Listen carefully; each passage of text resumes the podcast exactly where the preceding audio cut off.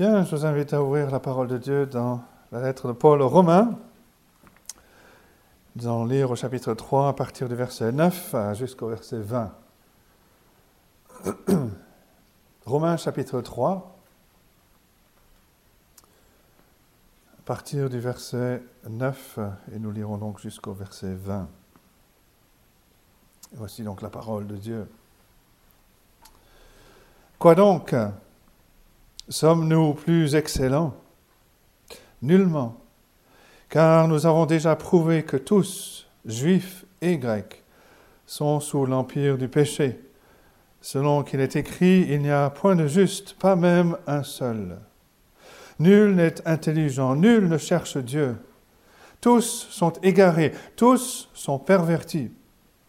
Il n'en est aucun qui fasse le bien, pas même un seul. Leur gosier est un sépulcre ouvert. Ils se servent de leur langue pour tromper. Ils ont sous, leurs lèvres un venin d'aspi. Leur bouche est pleine de malédiction et d'amertume. Ils ont les pieds légers pour répandre le sang. La destruction et le malheur sont sur leur route. Ils ne connaissent pas le chemin de la paix. La crainte de Dieu n'est pas devant leurs yeux.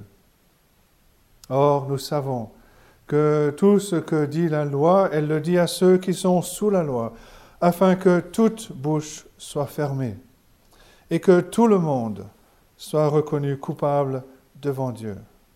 Car personne ne sera justifié devant lui par les œuvres de la loi, puisque c'est par la loi que vient la connaissance du péché. Jusque-là, la parole de Dieu. Paul vient donc, de passer du temps pour euh, montrer que tous sont coupables, que les Juifs, malgré tous les privilèges qu'ils ont reçus, euh, malgré euh, l'Ancien Testament, cette révélation que Dieu leur a donnée, malgré le signe de l'alliance qu'ils ont reçu, sont aussi coupables que les païens, que les non-juifs ou que les nations. Euh, il le résume, mais il reprend cela au verset 9 en disant Quoi donc? Sommes-nous plus excellents que les païens? Nullement, en aucun cas, car nous avons déjà prouvé que tous, juifs et grecs, sont sous l'empire du péché. Rappelez-vous, Paul a commencé par dire que le jugement de Dieu n'était pas seulement quelque chose qui était réservé pour euh, le dernier jour, mais que c'était une réalité, déjà présente. Les hommes retiennent injustement captive la vérité de Dieu et les conséquences sont l'injustice, l'impiété. Dieu, on a dit, Dieu a donné une révélation de lui-même dans la création. Euh, personne ne pourra dire qu'il n'a pas de, preuves, de, suffisamment de preuves pour montrer l'existence euh, de Dieu. Personne ne pourra dire qu'il ne savait pas quelle était la réponse à donner à Dieu, puisque Dieu a révélé ces choses. Euh, Dieu a, donné euh, ces choses à l'homme, mais l'homme a échangé, nous l'avons vu, la vérité de Dieu pour un mensonge. Et au lieu d'adorer Dieu, l'homme adore la créature. Et Paul s'est ensuite adressé plus spécifiquement aux Juifs, les Juifs qui pensaient être dans une meilleure position que les autres nations. Nous, nous avons reçu la parole. Nous, nous avons reçu le signe de l'alliance. Mais Paul a souligné que ces choses ne sauvent pas, que ces choses ne protègent pas du jugement euh, de Dieu.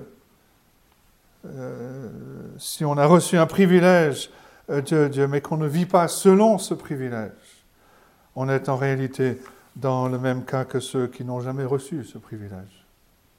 Et Paul a passé du temps, nous avons vu la dernière fois, à répondre aux, objections euh, du, juif, du religieux, euh, pour montrer que tous sont coupables devant Dieu. Tous, comme il le dit ici au verset 9, sont sous l'empire du péché. Tous sont assujettis à la domination du péché, à la puissance, à l'influence du péché. Le péché règne sur nous, naturellement. Il règne dans le cœur de l'homme naturel.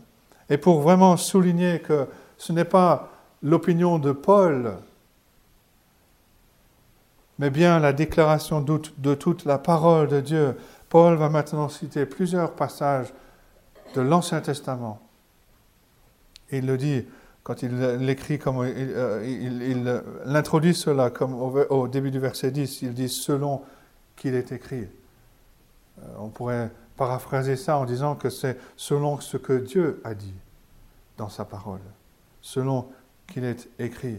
Et Paul va apporter ces évidences, en particulier euh, aux, Juifs qui pensaient différemment, qui pensaient euh, que les privilèges que Dieu leur avait accordés étaient suffisants pour les garder du jugement. Mais Paul, dit, Paul va montrer que Dieu, déjà dans sa parole, déjà dans l'Ancien Testament qu'il leur a donné, a souligné que tous sont pécheurs. Tous ont besoin de la grâce de Dieu. Et il va montrer plusieurs, il va citer plusieurs passages pour montrer que le péché est évident chez tous les êtres humains. Et la première, la première, le premier point, c'est que notre péché est évident parce que personne ne se conforme à la norme de Dieu. Personne. Ce n'est pas quelques-uns qui y arrivent et que d'autres n'y arrivent pas. Non, personne. Remarquez le, le, langage que Paul utilise dans ces versets. Verset 10, il n'y a point de juste. Pas même un seul. Verset 11, nul n'est intelligent, nul ne cherche Dieu. Tous sont égarés, tous sont pervertis. Il n'en est aucun qui fasse le bien, pas même un seul. L'auteur ici cite euh, deux psaumes, le psaume 14 et le psaume 53. Et ces deux psaumes commencent avec la même phrase. Ces deux psaumes commencent avec cette phrase L'insensé dit dans son cœur Il n'y a point de Dieu. Ils se sont corrompus, ils ont commis des actions abominables, il n'en est aucun qui fasse le bien. Pour les Juifs, les scribes et les pharisiens pensaient que pour plaire à Dieu, la, la propre justice, c'était le summum. Mais dans le Sermon sur la montagne, le Seigneur Jésus dit ceci en Matthieu 5, verset 20, Si votre justice ne surpasse pas celle des scribes et des pharisiens, vous n'entrerez point dans le royaume des cieux. Imaginez un juif qui entend cela. Imaginez un juif qui entend les paroles du Seigneur Jésus-Christ. Comment est-ce qu'on peut surpasser la justice des scribes et des pharisiens? Ce sont eux qui nous enseignent la parole de Dieu. Ce sont les, meilleurs exemples de ce que, plaire à Dieu veut dire.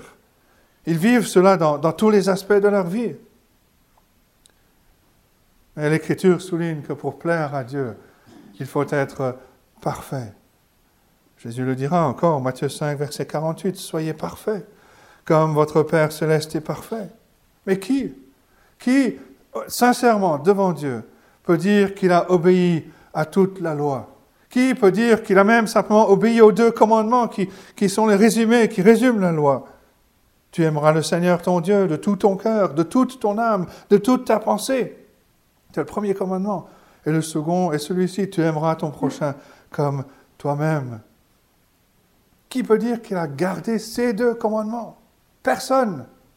Aimer Dieu de tout son cœur, de toute son âme, de toute sa force, de toute sa pensée. Personne ne peut dire qu'il a gardé cela. Alors si on regarde à des personnes religieuses, si les Juifs regardaient euh, aux scribes et aux pharisiens, des personnes qui semblent obéir à Dieu, qui manifestent une propre justice. On doit se rappeler que selon Dieu, ce n'est pas ce genre de justice que Dieu recherche. Ce n'est pas une propre justice, non. La réalité, c'est que dans le cœur, l'homme n'aime pas Dieu de tout son cœur. L'homme n'aime pas Dieu de toute son âme. Il n'aime pas Dieu de toute sa force. Il n'aime pas son voisin comme lui-même. Ça, c'est la réalité. A d'autres passages dans l'Ancien Testament, Ecclésiaste 7, verset 20. Non, il n'y a sur la terre point d'homme juste qui fasse le bien et qui ne pêche jamais. Il n'y a point d'homme sur la terre, point d'homme juste qui fasse le bien et qui ne pêche jamais. Proverbe 20, verset 9. Qui dira J'ai purifié mon cœur, je suis net de mon péché? Personne. Du point de vue de Dieu, ce que Dieu dit, c'est que personne n'est juste devant lui. Même si certains religieux essayent de, montrer, de manifester une propre justice, ce n'est pas la justice que Dieu demande. Personne n'est juste. Personne n'atteint la norme de Dieu. Et cela révèle notre péché. La deuxième chose que Paul, souligne, c'est que notre péché est évident parce que personne n'est intelligent, personne ne comprend. L'homme naturel ne saisit pas les choses spirituelles. C'est ce que Paul dira dans sa première lettre aux Corinthiens, chapitre 2, verset 14. L'homme naturel n'accepte pas les choses de l'esprit, car elles sont une folie pour lui, et il ne peut les connaître parce que c'est spirituellement qu'on en juge. Sans la grâce de Dieu, sans l'intervention de Dieu, personne ne recherche les choses de Dieu. Parce que dans notre péché, nous voyons ces choses comme étant une folie. Sans la grâce de Dieu, l'homme ne comprend pas. Et parce qu'il ne comprend pas, il ne recherche pas Dieu. Paul le dit en Éphésiens 2, verset 1. Avant que la grâce de Dieu ne se manifeste, il dit, vous étiez dans, par vos offenses et par vos péchés. Une personne morte ne répond pas. Pour qu'il y ait une réponse, il faut qu'il y ait la vie. Mais sans la vie, l'homme ne recherche pas Dieu. Alors ces paroles peuvent peut-être nous surprendre parce que dans la parole de Dieu même, il y a des exhortations à rechercher Dieu. Ésaïe 55, verset 6, cherchez l'Éternel pendant qu'il se trouve, invoquez-le tandis qu'il est prêt. Jérémie 29, verset 13, vous me chercherez et vous me trouverez si vous me cherchez de tout votre cœur. Là, Dieu s'adressait à, à son peuple Israël dans le cadre de l'alliance. Il l'appelait à revenir à lui après avoir été jugé à cause de, sa désobéissance. Jésus lui-même donne cet ordre en Matthieu 4, Matthieu 6, pardon, verset 33, cherchez premièrement le royaume et la justice de Dieu, et toutes choses vous seront données par-dessus. Ces, passages parlent de rechercher Dieu. Alors, qu'est-ce que Paul veut dire en Romains 3, verset 11 Quand il cite ce passage qui dit que nul ne cherche Dieu. C'est que sans la grâce de Dieu, sans l'intervention de Dieu, l'homme ne cherche pas Dieu. L'homme ne peut pas répondre à cette exhortation de rechercher Dieu. Vous allez me dire, mais on rencontre des personnes qui euh, pensent qu'elles cherchent Dieu. Elles se posent des questions parce qu'elles sont conscientes de, la révélation que Dieu a laissée dans la création. Euh, elles ont entendu des choses de, de sa parole. Mais chercher Dieu, ce n'est pas se poser des questions au sujet de la nature de Dieu. Ce n'est pas se poser des questions intellectuelles au sujet de la personne de Dieu ou de la personne de Jésus-Christ. Dieu dit que l'homme naturel ne cherche pas Dieu selon comme il doit le faire. Ce n'est pas intellectuellement, mais c'est dans la repentance, dans l'humiliation et dans, le foi, et dans la foi. Et ça, l'homme naturel ne le fait pas. L'homme naturel, l'homme dans sa nature pécheresse, ne le fait pas. Rappelez-vous ce que Paul a déjà écrit dans ce premier chapitre. Certaines personnes cherchent un Dieu, mais ce n'est pas le Dieu qui s'est révélé. L'homme ne veut pas le Dieu qui, est là.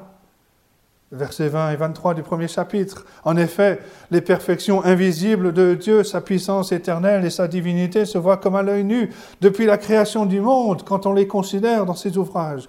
Ils sont donc inexcusables, car ayant connu Dieu, ils ne l'ont point glorifié comme Dieu et ne lui ont point rendu grâce. Mais ils se sont égarés dans leurs pensées, et leur cœur sans intelligence a été plongé dans les ténèbres. Se vantant d'être sages, ils sont devenus fous. Ils ont changé la gloire du Dieu incorruptible en image représentant l'homme corruptible, des oiseaux, des quadrupèdes et des reptiles.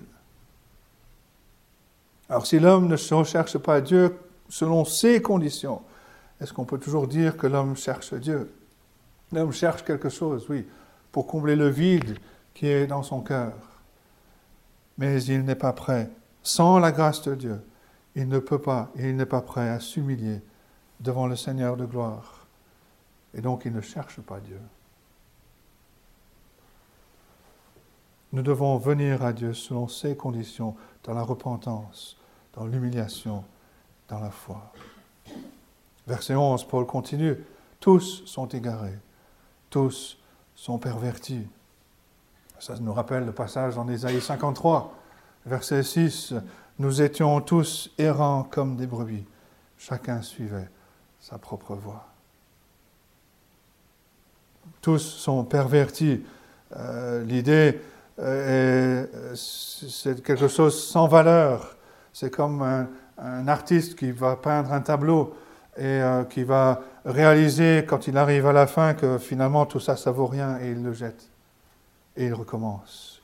Voilà l'idée. Tous sont pervertis. Tous sont sans valeur à cause de leur impiété. Il faut recommencer. Il faut une nouvelle création. Verset 12, il n'en est aucun qui fasse le bien. Alors cette affirmation, bien entendu, elle n'est pas très populaire.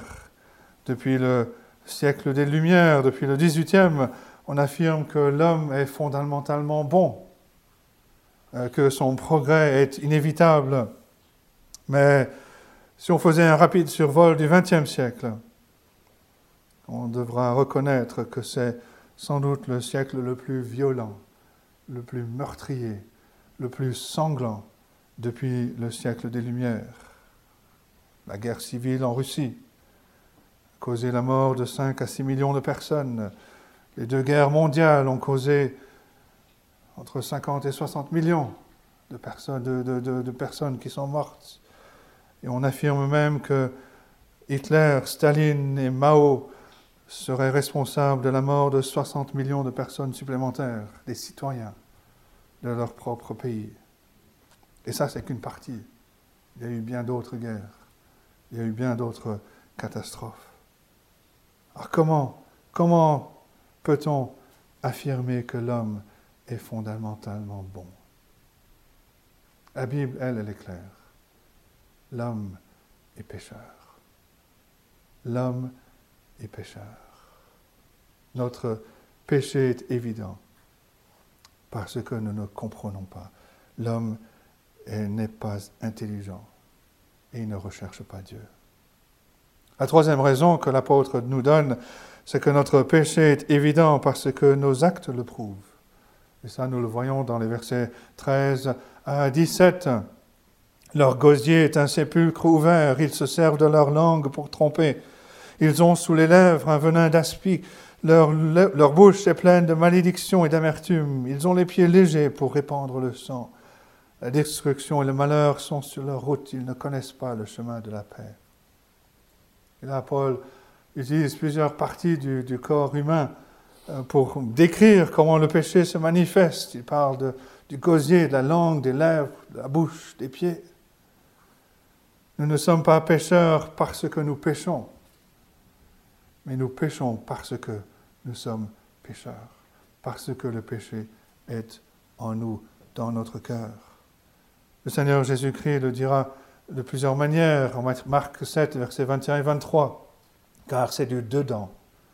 C'est du cœur des hommes que sortent les mauvaises pensées, les adultères, les débauches, les meurtres, les vols, les cupidités, les méchancetés, la fraude, le dérèglement, le regard envieux, la calomnie, l'orgueil, la folie. Toutes ces choses mauvaises sortent du dedans et elles, et elles souillent l'homme. Matthieu 12, verset 34, c'est de l'abondance du cœur que la bouche parle. Ce que nous disons, ce que nous faisons, ces choses trahissent le mal qui est dans ce, dans ce cœur. On peut faire, et on le fait, euh, du mal aux autres par nos paroles, par euh, le fait de colporter des, des ragots on peut tromper les personnes, on peut les flatter avec nos belles paroles, mais sans vraiment penser ce qu'on dit. On peut détruire quelqu'un avec notre langue, on peut détruire la réputation de quelqu'un euh, en faisant circuler des rumeurs. L'apôtre Jacques écrit cela en Jacques chapitre 3, versets 5 à 8. La langue est un petit membre et elle se vante de grandes choses. Voyez comme un petit feu peut embraser une grande forêt. La langue aussi est un feu. C'est le monde de l'iniquité. La langue est placée parmi nos membres, souillant tout le corps et enflammant le cours de la vie, étant elle-même enflammée par la gêne. Toutes les espèces de bêtes, d'oiseaux, de reptiles et d'animaux marins sont domptées et ont été domptées par l'homme. Et la langue, aucun homme ne peut la dompter. C'est un mal qu'on ne peut réprimer. Elle est pleine d'un venin mortel. C'est Jacques 3, versets 5 à 8. Quand on arrive au verset suivant, on pourrait être tenté de se défendre et dire à l'apôtre Paul, Paul, non, moi je n'ai pas commis de meurtre. Verset 15 et suivant disent, ils ont les pieds légers pour répandre le sang. La destruction et le malheur sont sur leur route. Ils ne connaissent pas le chemin de la paix. même si nous ne sommes pas passés à l'acte de commettre un meurtre, la semence, elle est là. La semence, elle est dans le cœur les pharisiens euh, pensaient que le fait de, garder le commandement tu ne tueras point, euh, que c'était suffisant. Euh, ils n'avaient pas commis l'acte physique de, tuer quelqu'un. Et donc ils se disaient, voilà, je n'ai pas tué quelqu'un, j'ai gardé le commandement, ça suffit. Mais Jésus va leur dire que ce commandement ne s'arrête pas à l'acte physique de tuer quelqu'un. Matthieu 5, versets 21 et 22, vous avez entendu vous avez entendu qu'il a été dit aux anciens, tu ne tueras point. Celui qui tuera est passible de jugement. Mais moi, je vous dis que quiconque se met en colère contre son frère est passible de jugement. Que celui qui dira à son frère raka, c'est-à-dire stupide, vide, mérite d'être puni par le Saint-Nédrin, et que celui qui lui dira insensé mérite d'être puni par le feu de géhenne. La graine du meurtre, c'est la haine et elle est là. Cette graine, elle est dans le cœur. Et c'est une évidence du mal qui est dans notre cœur. Quatrième point, notre péché est évident parce que nous ne craignons pas Dieu. Et c'est ce qu'il dit au verset 18, une citation du psaume 36, verset 2. Euh, la crainte de Dieu n'est pas devant leurs yeux. Dans le livre des Proverbes, chapitre 9 et verset 10, nous lisons ceci, que le commencement de la sagesse, c'est la crainte de l'Éternel. Et la science des saints, c'est l'intelligence. Quand on s'approche de Dieu de la bonne manière, c'est-à-dire par la foi en Jésus-Christ, tout le reste se met en place. On commence à comprendre comment tout fonctionne, comment tout cet univers dans lequel nous sommes, comment tout se met en place. C'est le commencement de la sagesse. Mais sans la crainte de Dieu, sans, mais sans la grâce de Dieu, pardon, la crainte de Dieu n'est pas devant nos yeux. L'homme ne recherche pas Dieu. Paul avait déjà fait ce constat au chapitre 1er, versets 28 à 32. Comme ils ne se sont pas souciés de connaître Dieu, Dieu les a livrés à leur sens réprouvé pour commettre des choses indignes, verset 32. Et bien qu'ils connaissent le jugement de Dieu, déclarant dignes de mort ceux qui commettent de telles choses, non seulement ils les font, mais encore ils approuvent ceux qui les font. Dans notre état pécheur, l'homme a plus, plus de crainte pour l'homme que pour Dieu. Jésus avertit en Matthieu 10, verset 28, Ne craignez pas ceux qui tuent le corps et qui peuvent tuer l'âme, et qui ne peuvent tuer l'âme. Craignez plutôt celui qui peut faire périr l'âme et le corps dans la géhenne. Paul cite ces différents passages de l'Ancien Testament pour dire que ce qu'il a, expliqué, ce qu'il a développé précédemment, ce n'est que l'explication de, ce que la parole de Dieu dit. L'homme ne peut rien apporter à Dieu pour se faire accepter par lui. Dieu le dit dans sa parole.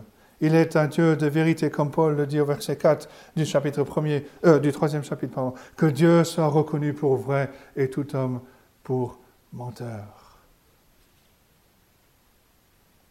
Et Paul va terminer cet euh, ensemble de citations et son argumentation euh, dans les versets 19 à 20. Nous savons, or nous savons, que tout ce que dit la loi, elle le dit à ceux qui sont sous la loi, afin que toute bouche soit fermée, que tout le monde soit reconnu coupable devant Dieu. Car personne ne sera justifié devant lui par les œuvres de la loi, puisque c'est par la loi que vient la connaissance du péché. Nous sommes par nature des enfants de colère. Nous sommes par nature sous le juste jugement de Dieu, sous la menace de son jugement qui, qui s'exerce déjà en partie dans ce monde et qui s'exercera dans sa totalité euh, à la fin. Pour reprendre les paroles de David dans le psaume 51, nous avons été conçus dans le péché. Quand Paul a donné le thème de sa lettre au chapitre 1er, versets 16 à 17, il a écrit, je n'ai pas honte de l'évangile, c'est la puissance de Dieu pour le salut de quiconque croit, du juif premièrement, puis du grec, parce qu'en lui, et révéler la justice de Dieu par la foi et pour la foi, selon qu'il est écrit, le juste vivra par la foi. Pourquoi? Pourquoi est-ce que nous avons besoin que la justice de Dieu soit révélée dans l'Évangile? Parce que nous, nous n'avons rien à apporter. Notre justice est comme un vêtement souillé. Ésaïe 64, verset 5. Et après avoir développé euh, tout ce qu'il vient de dire, Paul dit que voilà, la parole euh, de Dieu, euh, elle, dit cela afin que toute bouche soit fermée et que tout le monde soit reconnu coupable devant Dieu. Nous ne pouvons rien dire à Dieu. Dieu est juste dans sa condamnation. Et si Dieu n'intervient pas, si Dieu ne révèle pas, si Dieu ne manifeste pas sa grâce, si Dieu n'intervient pas dans nos vies, sa colère reste au-dessus de nos têtes comme une épée de Damoclès. La solution, c'est que cette colère soit détournée, qu'elle soit déversée sur quelqu'un d'autre qu'il peut, qu'il peut l'accepter, qui peut boire la coupe de cette colère jusqu'à la dernière goutte. Et la bonne nouvelle, c'est que Dieu a pourvu. Il nous a donné le Seigneur Jésus-Christ comme substitut.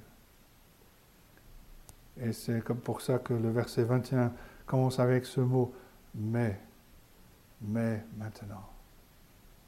Paul vient de décrire la condition euh, terrible dans laquelle nous sommes, dans la terrible dans laquelle l'être humain est par nature, qu'il soit religieux ou pas, qu'il ait reçu des privilèges ou pas. Nous sommes tous coupables devant Dieu. Mais il y a cette bonne nouvelle. Nous avons besoin que l'Évangile se révèle, que la justice de Dieu se révèle dans l'Évangile. Pourquoi? Parce que nous, nous ne pouvons pas apporter quoi que ce soit. Notre justice est comme un vêtement souillé. Nous ne pouvons pas être justes de nous-mêmes devant Dieu. Et donc nous devons ressembler plutôt à ce publicain plutôt que aux pharisiens. Vous vous rappelez de cette parabole que Jésus raconte en Luc 18, verset 9 et suivant.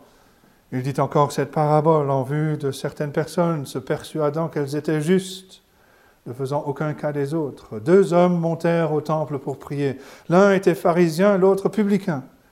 Le pharisien debout priait ainsi en lui-même, Ô Dieu, je te rends grâce de ce que je ne suis pas comme le reste des hommes, qui sont ravisseurs, injustes, adultères, ou même comme ce publicain.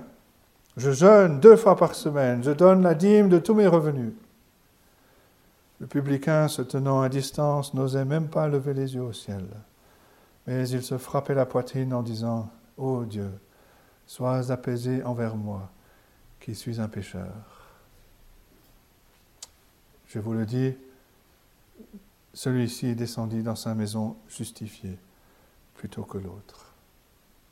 Et nous, nous devons ressembler et suivre l'exemple de ce publicain plutôt que ce pharisien qui se justifiait devant Dieu.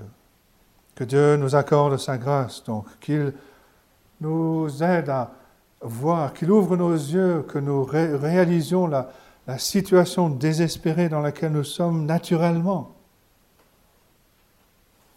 qui nous aide à, qui nous amène à ne plus chercher à nous justifier devant lui, mais à venir à lui tel que nous sommes, et que ce soit lui qui nous donne sa justice.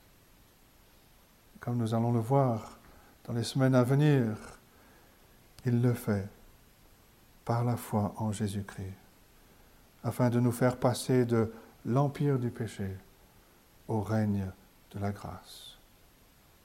Que Dieu donc nous aide, qu'il nous accorde sa grâce pour comprendre ces choses et qu'il nous aide à méditer sur sa parole. Que Dieu bénisse sa parole à nos cœurs. Amen.